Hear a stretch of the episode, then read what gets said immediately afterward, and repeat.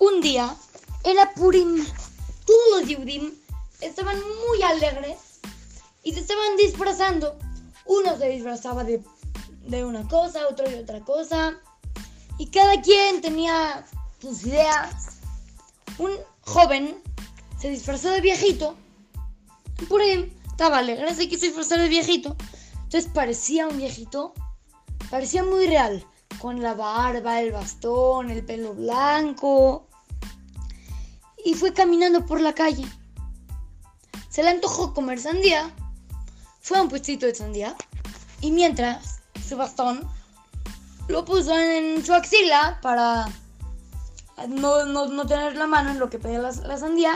Y lo puso como inclinadito, salido un poquito hacia afuera.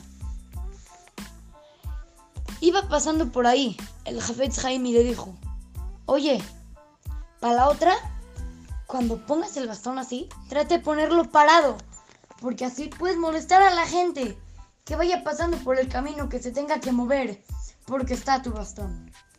Hay que aprender. Nosotros, hay que fijarnos. Son cosas mínimas que uno no se da cuenta y dice, "Ay, ya, ya, caminen un tantito por el ladito, ya, ¿qué, qué, qué- qué importa? O sea, ¿qué más da? Pero no, hay que fijarnos. Puede que a una persona le moleste o no le guste que le hagan esto. Hay que fijarnos. Muy bien, muy bien. Y cada vez ser mejores personas pensando en los demás. Así es que, los saluda su querido amigo Shimon Romano para Tratugo Kids, Talmud Torah, Monte Sinai.